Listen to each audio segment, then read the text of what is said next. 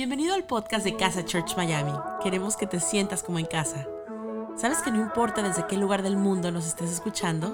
Sabemos que este mensaje realmente va a transformar tu vida. Ponte cómodo y disfruta de la siguiente reflexión. Quiero invitarle a que vayamos a la Biblia, el libro de Hechos capítulo 3, versículos del 1 al 10. Dice, un día subían Pedro y Juan. ¿Quiénes subían? Al templo a, los 3, a las 3 de la tarde, que es la hora de la oración. Junto a la puerta, llamada Hermosa, había un hombre lisiado de nacimiento, al que todos los días dejaban allí para que pidiera limosna a los que entraban en el templo. Cuando éste vio que Pedro y Juan estaban por entrar, les pidió limosna. ¿Qué les pidió? Pedro con Juan, mirándolo fijamente, le dijo, míranos. El hombre fijó en ellos la mirada esperando recibir algo. No tengo plata ni oro, declaró Pedro, pero lo que tengo te doy. En el nombre de Jesucristo de Nazaret, levántate y anda. Y tomándolo por la mano derecha, lo levantó al instante los pies y los tobillos del hombre cobraron fuerza. De un salto se puso en pie y comenzó a caminar. Luego entró con ellos en el templo, con sus propios pies saltando y alabando a Dios. Cuando todo el pueblo lo vio caminar y alabar a Dios, lo reconocieron como el mismo hombre que acostumbraba a pedir limosna sentado junto a la puerta llamada Hermosa. Y se llenaron de admiración y asombro por lo que había ocurrido. Quiero hablarte en los próximos minutos que nos quedan juntos sobre cartas que valen un millón. Cartas que valen un millón. Cerramos nuestros ojos, Señor, te damos gracias en este día porque estás en este lugar. Te pido, mi Dios, que tu espíritu haga lo que mis palabras no pueden hacer, que es transformar nuestro corazón, acercarnos un poco más a ti. Y que mientras nos acercamos a ti, tú te acerques a nosotros. Oro por aquellos que están hoy por primera vez, que les haga sentir súper cómodos. Señor, te agradezco porque hubo algún amigo que le insistió, le insistió, le insistió, le insistió, le insistió y dijo, hoy voy. Y yo sé, mi Dios, de que quien viene a encontrarse contigo no se va sin encontrarse contigo. Declaro, Señor, de que tú eres el que nos abraza y nos acompaña. En el nombre de Jesús. Amén. Y amén. un fuerte aplauso a su Dios en este día. Recuerdo cuando era, era más chico de edad, eh, claro, siempre de estatura, más o menos siempre ha sido la misma estatura, pero recuerdo que íbamos con mi familia a Disney y, pasábamos por todos los parques. Y había algo que siempre pasaba al final, después de todo ride, y es que usted sale que, usted sabe que el ride está preparado para que una vez que termina, ¿usted qué hace luego de salir del juego? Pasa por la tiendita donde están todas las cosas para comprar. Ahora, cuando uno va creciendo y adulteciendo, básicamente, debería uno no ser tentado por todas esas cosas. Pero uno siempre el ojito se le va, pero estábamos, recuerdo, con mi hermano, y mi hermano tenía una cuestión que cada vez que llegamos a esos momentos era devastador lo que había que hacer, había que abrazarlo, y esta era la técnica que teníamos. Si era ni bien terminaba el ride, yo lo abrazaba de atrás, lo levantaba y salía corriendo por el lugar donde estaban todas este tipo de cosas. Y recuerdo que mientras iba corriendo, alguna vez él gritaba, pero yo lo necesito. La diferencia entre necesitar y querer, ¿verdad? La diferencia en creer que las cosas que queremos son aquellas cosas que necesitamos. El marketing y la publicidad están preparados para descalar, hacernos creer que aquellas cosas que son no esenciales se transforman en esenciales en nuestra vida. Está pensado para que aquellas cosas conforme vas teniendo más dinero, creas que un carro es necesario para vivir en la vida. De hecho, por eso cuando entras a un, cuando, cuando entras a un supermercado te vas a dar cuenta que los, los artículos de primera necesidad nunca están al frente, siempre están al final. Porque quieren hacerte entender de que todo lo que está en el medio es necesario. Y quiero hablarte hoy, por los próximos minutos, sobre lo que pasaba justo con este hombre. Este hombre que estaba lisiado, estaba en la puerta del templo y estaba pidiendo limosna. ¿Qué estaba pidiendo?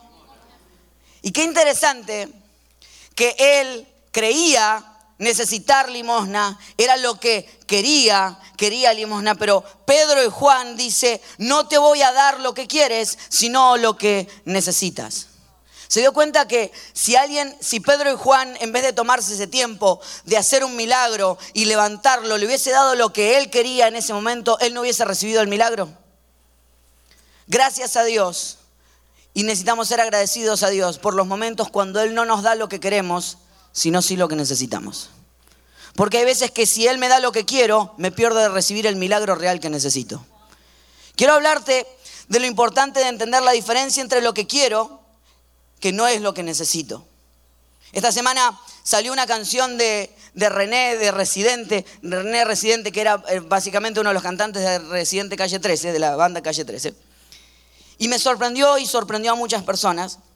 Y se la voy a leer, no se la voy a rapear para no faltarle respeto.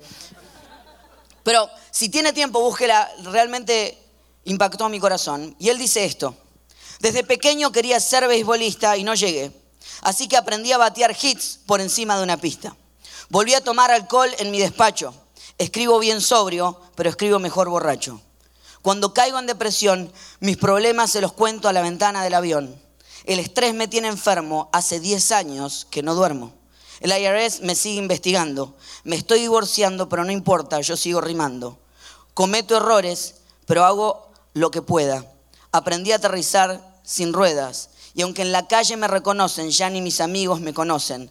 Estoy triste y me río, y me río. El concierto está lleno, pero yo estoy vacío.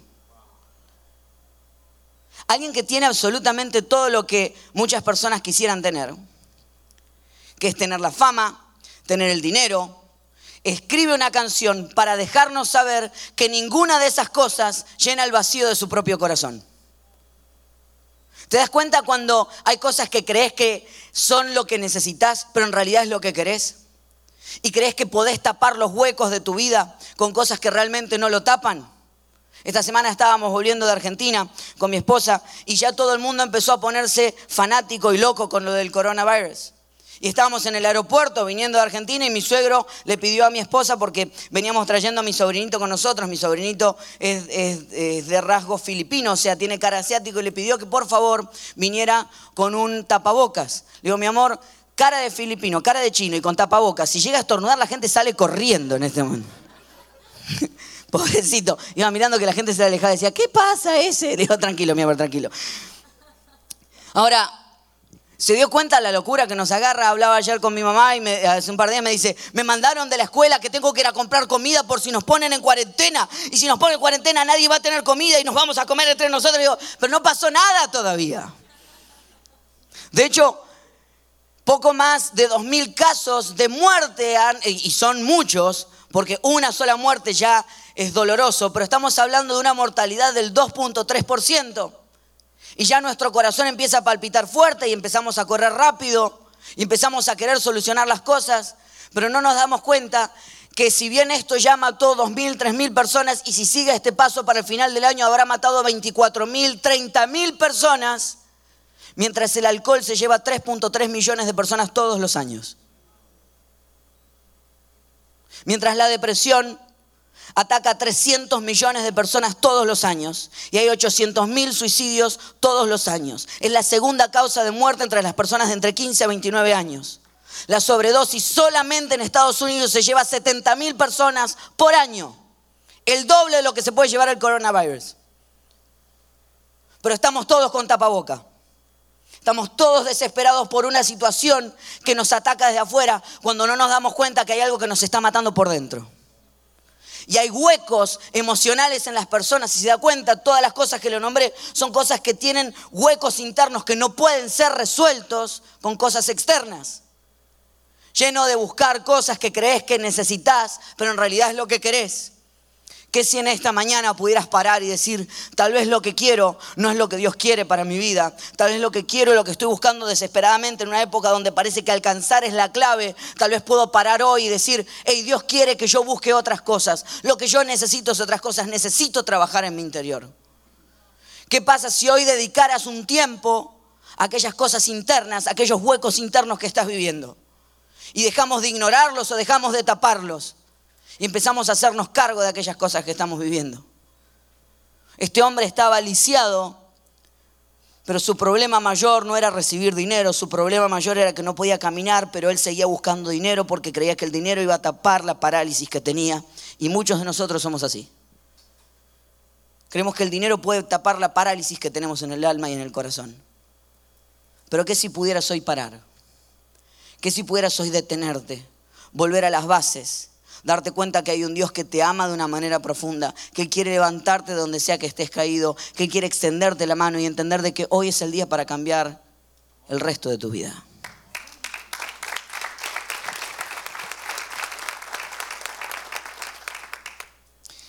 Tal vez en un mundo donde todo tiene que ver con conseguir y crecer y avanzar, tengas que parar, evaluar y darte cuenta que las mejores cosas no son las que puedes recibir por fuera, sino las que puedes trabajar por dentro. Y sigue avanzando el versículo, dice, Pedro con Juan, mirándolo fijamente, ¿qué hizo? Mirando lo que dice, le dijo, míranos. El hombre fijó en ellos la mirada, esperando recibir algo. Dice que lo miró fijamente, diga conmigo fijamente. Me pregunto, ¿cuánto tiempo llevaba ese hombre tirado en esa escalera sin que nadie nunca lo mirara a los ojos? Que pasaban simplemente rápido y con unas monedas la gente tapaba la culpabilidad de su alma simplemente tirando algunas monedas. Me pregunto si tal vez nunca nadie le había mirado a los ojos en el último, en el último tiempo. De hecho dice que era traído ahí, era dejado ahí. No dice nada la Biblia sobre esto, pero me pregunto quién lo traía.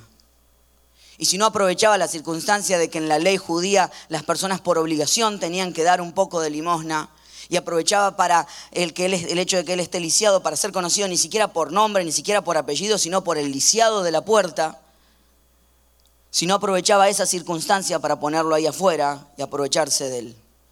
¿Cuánto hacía que nadie lo miraba a los ojos? Y Pedro y Juan frenan y lo miran a los ojos. Lo que este mundo necesita es gente que aprenda a dejar que el dolor de otros le duele a sí mismo. Es empezar a dejar que el dolor de otros te duele a ti. Es empezar a dejar de pasar simplemente por el lado de los demás, mirar a los ojos y decir, yo puedo pasar a través del dolor tuyo. De hecho, dice que los discípulos pasaban un momento y dicen, no tengo ni plata ni oro. ¿Por qué no tenían ni plata ni oro? Algunos versículos antes dice, fíjense en el versículo, en el capítulo 2, versículos 41 al 47, explica por qué no tienen ni plata ni oro en ese momento. Dice así pues, los que recibieron su mensaje fueron bautizados y aquel día se unieron a la iglesia unas 3.000 personas. ¿Cuántas personas? se mantenían firmes en la enseñanza de los apóstoles, en la comunión, en el partimiento del pan y en la oración, lo que acabamos de hacer, la cena del Señor. Todos estaban asombrados por los muchos prodigios y señales que realizaban los apóstoles. Atención a este versículo, versículo 44. Todos los creyentes estaban, que dice, juntos, digo conmigo, juntos. Y tenían todo en común. Vendían sus propiedades, posesiones y compartían sus bienes entre sí según la necesidad de cada ¿Por qué no tenían ni plata ni oro? Porque habían estado rodeados de gente que estaba en necesidad y dijeron, tengo que vender todo lo mío y compartirlo para que ellos tengan también. Esa es la manera de vivir. Ellos estaban acostumbrados a la idea de decir, si a él le duele, a mí me duele. Si él lo está pasando mal, yo lo estoy pasando mal. Durante estos días en Argentina lo que fuimos a hacer fue acompañar a muchas de las iglesias que allí están y ayudarles en la, parte de hacer un campamento que se llama Sobrevivientes. Es increíble, es precioso lo que pasa allí. Y muchos de los jóvenes y adolescentes que van a ese campamento son niños de bajos recursos. Muchos de ellos no tienen ni siquiera puerta en la casa. Y siempre hay un grupo de nosotros que viaja, algunos adolescentes y jóvenes que viajan con nosotros. A mí me encanta ver lo que pasa en sus caras. Porque cuando, cuando salen de acá van con sus maletas llenas, contentos de todo lo que llevan para tener, para mostrar su teléfono, sus situaciones. Pero cuando llegan y, ver lo que, ven lo que realmente es la necesidad, su corazón empieza a cambiar. El corazón se te acomoda. Y una de las cosas que, que me impactó fue, al regresar estaba hablando con Igor, uno de los chicos que fue, que está aquí adelante, y él me decía, yo aprendí lo que es tener un corazón de generosidad. Y que lo diga Igor, que este año tuviste, el año pasado tuviste tantas complicaciones en tu corazón, entender que tu corazón hoy tuvo un nivel mucho más alto, que no es palpitar, sino dar vida a otras personas, que es un corazón de generosidad, a mí me impacta. Y yo le pregunté que por qué, y él me decía que había uno de los chicos que había estado con mucha necesidad y que antes de, de llegar le habían robado el celular. Vio que en nuestros países esa pasa todo el tiempo. Como decir, una vez habla con gente y dice, ¿qué pasó? Me robaron el celular. ¿Otra vez? Sí, otra vez. Acá está el nuevo. Me lo vuelvo a ir a robar. Y, me dice, me tomé el tiempo de, escribirle una carta a uno de los chicos y dentro de la carta dejarle dinero para que por lo menos comience a comprarse un celular nuevo. Repartí toda mi ropa y, si vos ves las fotos que están, que están Igor y, Susana, y todos los que estaban allí, están todos vestidos igual que Igor, que para colmo tiene una capacidad. Igor se viste tan bien, a mí me da envidia, me caes horriblemente mal, me caes. Pero Siempre, se, todo lo que se pone le queda bien. Se pone una cosa naranja, decís, qué bien le queda naranja, se pone sobrio, le queda bien el sobrio, le queda bien todo. Pero todos alrededor se veían bien. No porque la ropa sea buena, sino porque la ropa tenía el corazón de alguien que se dolió con el corazón y el dolor de otras personas. Porque hay una diferencia en tener simpatía y empatía. En la vida, imaginémonos que todos estuviéramos encerrados en pequeños cuartitos y la persona, y hay alguien en tu vida, entre tus amigos, en tu círculo, que está encerrado en el cuartito de la depresión o de la tristeza. Y tú estás en el cuarto de la alegría porque no estás pasando malos momentos, porque lo estás pasando bien. Simpatía, ¿saben qué significa? Al que está en el cuarto de la depresión, gritarle, ¡Ey! ¡Sal de ahí! ¡Basta de llorar! ¡Ven aquí que estamos felices! Eso es simpatía. Empatía es salir del cuarto mío de la alegría y meterme junto con mi hermano y mi amigo en el compartimento de la depresión y la tristeza. Y abrazarlo y decirle, hasta que no salgas de aquí, no salimos. Si salimos, salimos juntos. Empatía es dejar que el dolor del otro te duela. Misericordia es poner tu corazón en la miseria de la otra persona. Una de las cosas que más me impactó de este viaje fue que fue uno de los primeros viajes donde en sobrevivientes empezaron a agregar eh, a niños con capacidades especiales. Y había uno que me lo presentaron, increíble, alto, como toda la gente que yo conozco, pero... y recuerdo que que el último día donde, donde me tocó predicar fue un día donde, por sobre todo, me tocó además abrir mi corazón. Le conté a todos los chicos lo que había vivido con mi papá durante todo el año, lo que había sido mi sufrimiento. Abrí mi corazón ante ellos, lloré y aproveché ese tiempo para empujarles a que dieran un paso más profundo de servir a Dios y entender que servir a Dios es lo mejor que te puede pasar en la vida. Y, todos ellos pasaron al altar increíble porque el llamado no era nada agradable, no era de esos que uno decía, ay, te va a ir todo bien, sino decir, esto no significa que va a ir todo bien, pero tiene está lleno de propósito. Y, pasaron al altar y es un momento muy específico donde muchos de ellos lloran y ponen su vida delante de Dios y dan todo lo que tienen en su corazón. Y, yo me tomé ese momento donde yo ya me, me tomo mis tiempos de llorar lo que pasó con mi papá. Pero ese no era mi tiempo de llorar, sino que era mi tiempo de abrazar. Entonces me pasé el tiempo de estar abrazando a cada uno de los chicos que estaban en ese lugar y estar orando por ellos.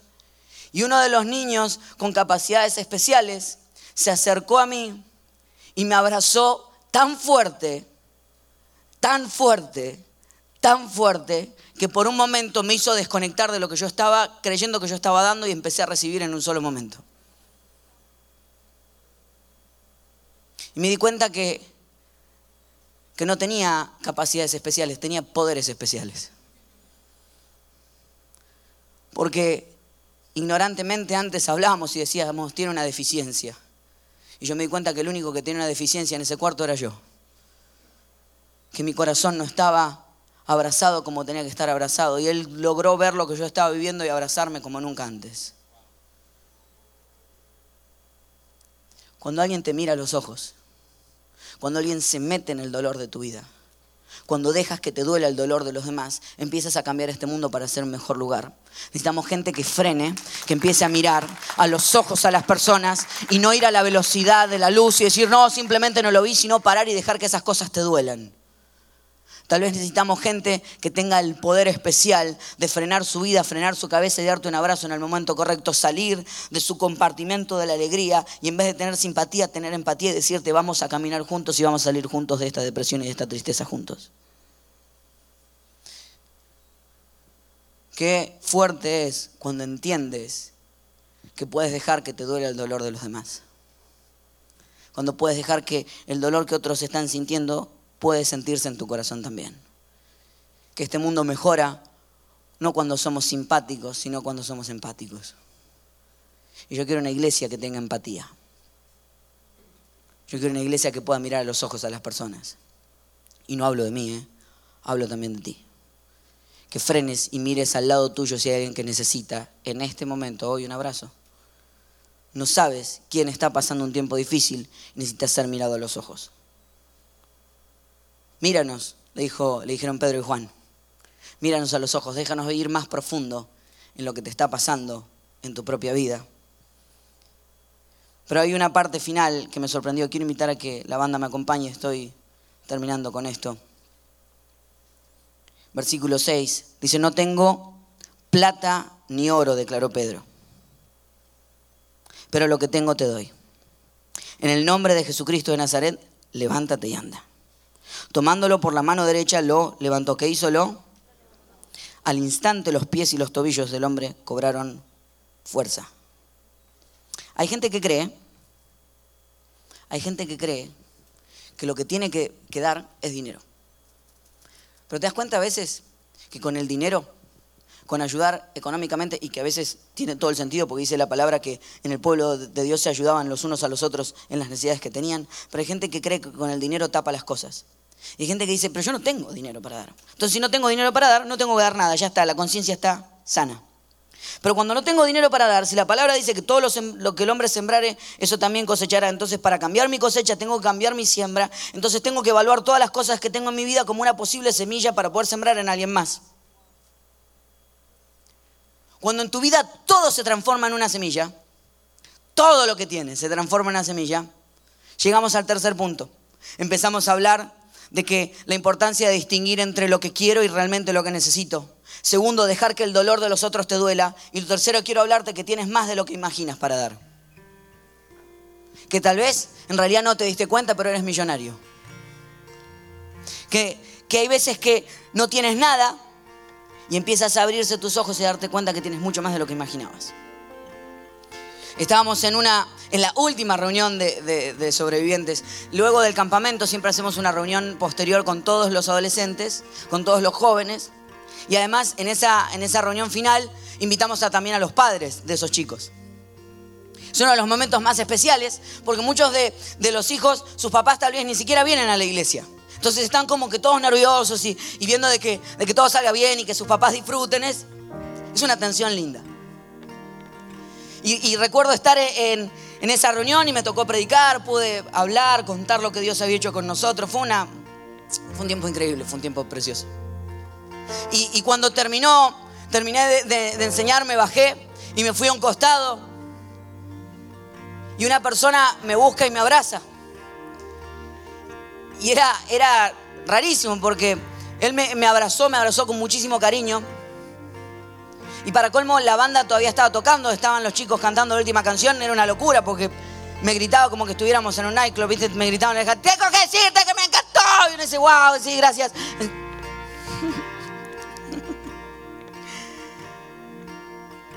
Y él me empieza a decir, yo quiero darte gracias. Digo, ¿por qué? Gracias por, por lo que hacen por, por mis hijos. Yo no, no sé qué es esto de Dios. Voy un par de veces, pero cada vez que veo este cambio yo no puedo hacer otra cosa que dar gracias.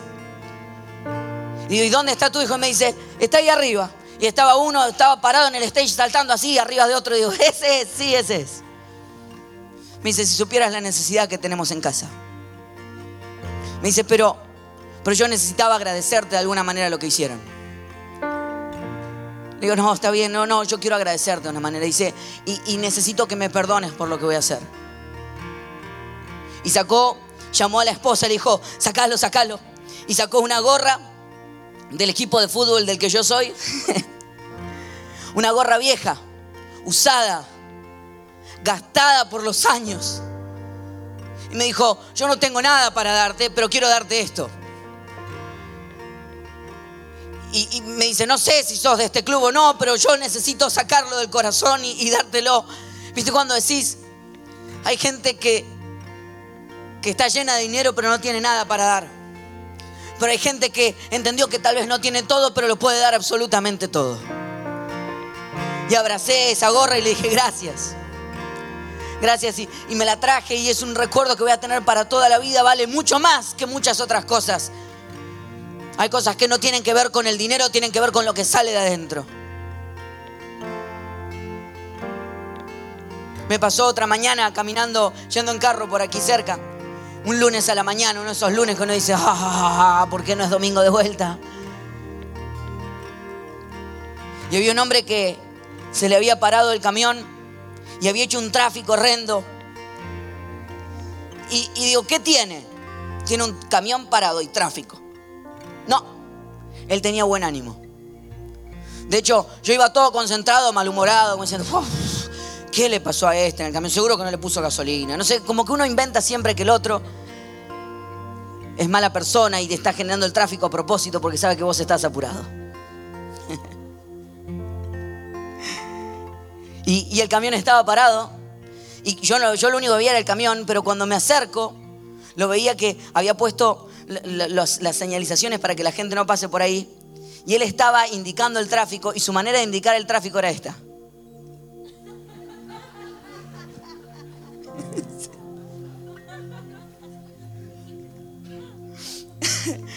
y, y yo iba todo serio, todo enojado, lunes a la mañana, y de repente me empecé a reír.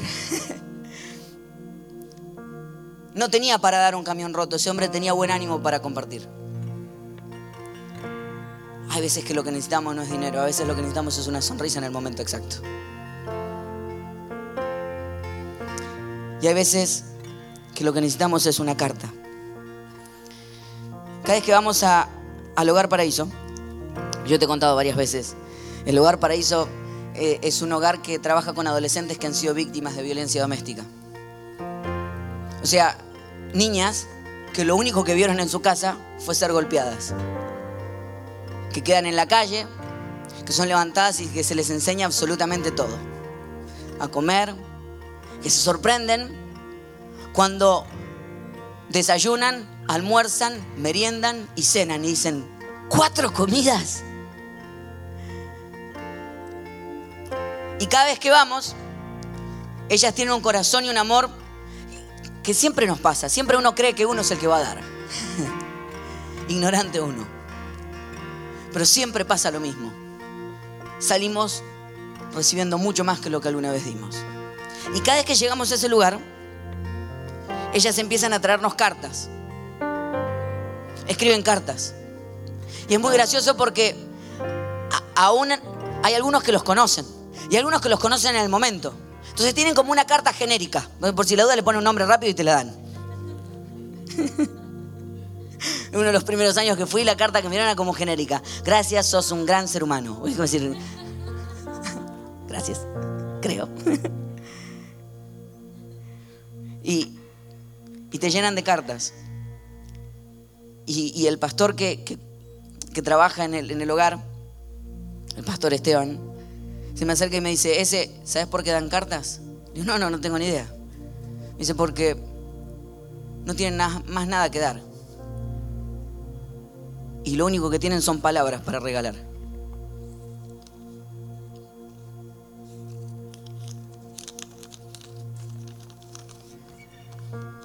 Ese, te quiero mucho. Sos muy bueno pastor. y me encanta la palabra que das y me toca el corazón. Me llena los ojos de lágrimas. Que Dios, que Dios nunca nos falla y jamás nos deja atrás. Y no mires atrás, siempre mira para adelante. Te quiero mucho con todo mi corazón. Te voy a extrañar. Y dice, mas los justos se alegrarán, se gozarán delante de Dios y saltarán de alegría, dice el Salmo 68, versículo 3. Este versículo es especial para la familia. Cuídense mucho y que Dios los proteja de todo. Firma Karen.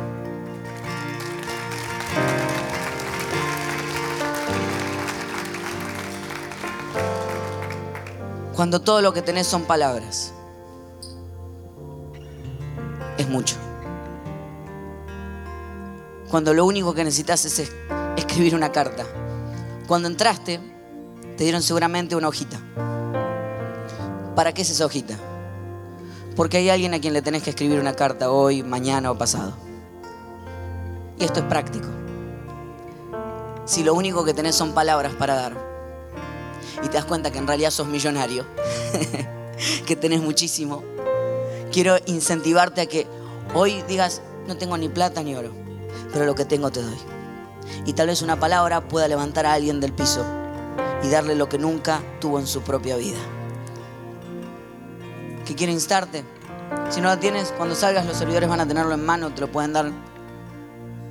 Pero lo que quiero es que entiendas es que hoy te vas a transformar en un agente de cambio para alguien. vas a escribir una carta hoy. Y se la vas a dar en mano. Y nada de mensaje de texto. A menos que no esté acá. A menos que esté en otro país. Escribilo. Y regalarle a alguien. Porque tal vez lo más precioso que tengas en tu vida sean las palabras para regalar. Por eso, como lo dijimos al comienzo, hay cartas que valen mucho más que un millón.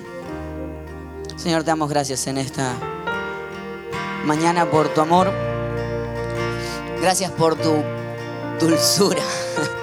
Porque había gente que hoy tal vez necesitaba entender que, que un abrazo es lo que necesitábamos. Gracias, Señor. Mi Dios, si hay alguien que hoy estaba necesitando una palabra así, yo te pido que toque su corazón para siempre. Que le hagas sentir lo que es un abrazo fuerte tuyo. Que le hagas salir de los huecos y los silencios. Dios, ni plata ni oro tenemos, pero tenemos muchos de ti. Hemos logrado encontrarnos contigo y cuando uno se encuentra contigo, necesita cambiar su corazón para siempre. Gracias por habernos acompañado en esta enseñanza de Casa Church Miami. Esperamos que haya sido de mucha ayuda. Te invitamos a que lo compartas en tus redes y a que nos dejes tus comentarios.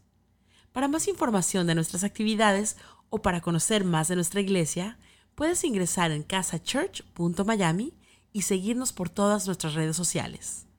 Antes de despedirnos, queremos declarar bendición sobre tu vida. Que el Señor te bendiga y te guarde, que haga resplandecer su rostro sobre ti, que tenga de ti y de nosotros misericordia, y que ponga en tu vida paz.